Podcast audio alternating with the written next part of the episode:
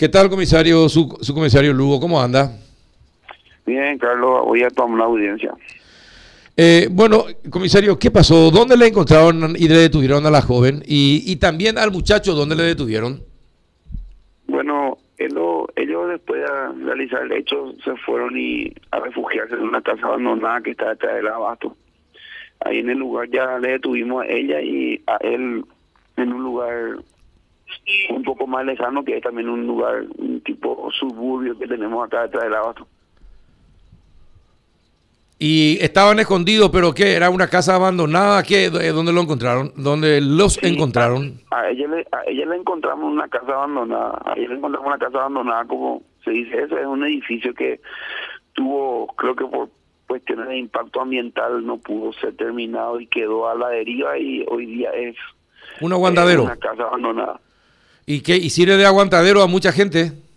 Así mismo, eh, también de repente le sirve lugares de descanso a personas que son también de, de bien, que trabajan dentro del abasto, pero por supuesto se llena más de gente que no. ¿verdad? Ahora, ¿y cuál es la historia de esta, de esta niña? ¿Ella con quién vivía? Vivía, es, es cierto que fue abandonada por su padre, vive sola, la familia eh, es muy rebelde, eh, entonces la familia no puede con ella. ¿Cuál es la historia real de esta joven de 14 años? Bueno, según nosotros sabemos y le conocemos, ahora ella de los 11 años tiene situación de calle.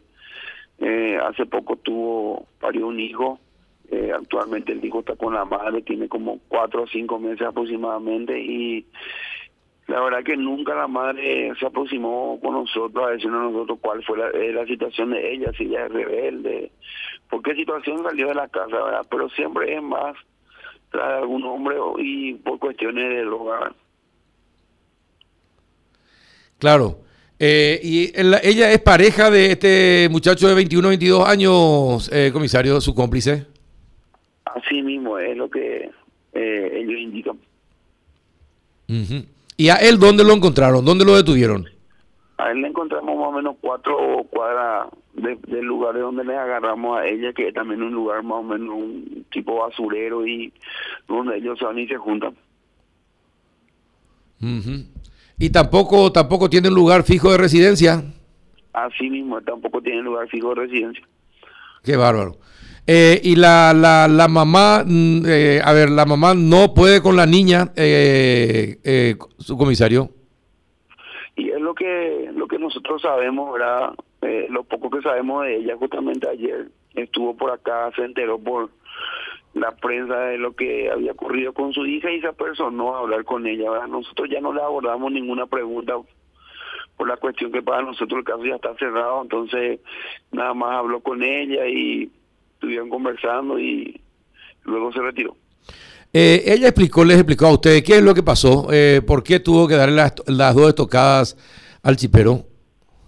No, no, nada, nada, para no justamente tener problemas con ningún tipo de institución, entonces nosotros ya no le abordamos nada de lo acontecido a ella. ¿verdad? Dejaron todo en manos de la fiscalía nomás ya, del fiscal Moreno. Así mismo, así mismo, nosotros cumplimos nuestra labor ya una vez que hicimos la aprehensión y para evitar cualquier tipo de tergiversación, entonces nosotros nada más ya eh, dejamos a cargo el Ministerio Público y jugado la niñera y adolescencia.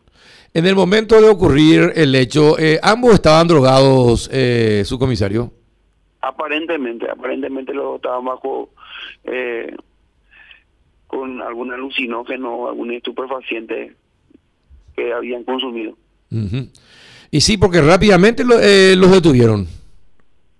Sí, sí, gracias a Dios, eh, la rápida reacción y la ayuda de la gente nos facilitaron las la, bueno, los videos y las fotos de los circuitos cerrados, entonces por la vestimenta y ya que sabíamos quiénes eran nosotros, entonces fuimos a buscarlos en los lugares donde siempre frecuentan. ¿Y cuántos casos similares, en cuántos casos similares participaron esto de cortar riñonera o eh, sacarle la plata y compañía? Porque creo que ellos simplemente se fijaron en la riñonera y no en el en la billetera del señor, porque en la billetera del señor había mucha plata. Sí, sí, así mismo. eh, y mira que justamente la semana pasada tuvimos este mismo caso casi casi tuvimos este mismo caso con ella misma, ¿verdad? Ella de, con ella de protagonista, ¿verdad? Eh, en este caso fue una mujer esa vez, y, pero no llegó a, cortarle ni a rasguñarle porque la, la mujer pudo zafarse de ella, ¿verdad? Y ella fue ella fue la autora, solo que en este caso no hubo denuncia ni, ni ningún tipo de, de acción para que se pueda realizar contra ella, ¿verdad? Y sí, y bueno, eh, es una lástima. Ojalá que muchas instituciones se unan eh, para tratar de recuperar a esta joven de, de 14 años, ya con un, con un bebé, me dijo, ¿verdad? Sí, así mismo. Qué pena. Eh, qué pena, ojalá pueda ser recuperada. se expone a ocho años de cárcel su comisario. Es lo que estábamos justamente hablando con el fiscal, es, se expone a eso y bueno, ojalá, como decís, que alguna vez podamos tener un albergue para este tipo de gente que está en situación de calle bajo efecto de, de la droga, ¿verdad? De la droga, que puedan recuperarse y ser de nuevo regenerarse para entrar a la sociedad, ¿verdad?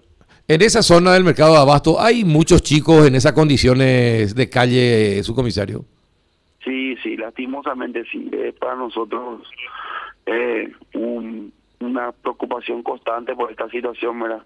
Lastimosamente nosotros ya se escapa de las manos de lo que podamos hacer con ellos porque al ser menores también nosotros es un, muy delicado traerle a la comisaría más bien ustedes saben eso ahora.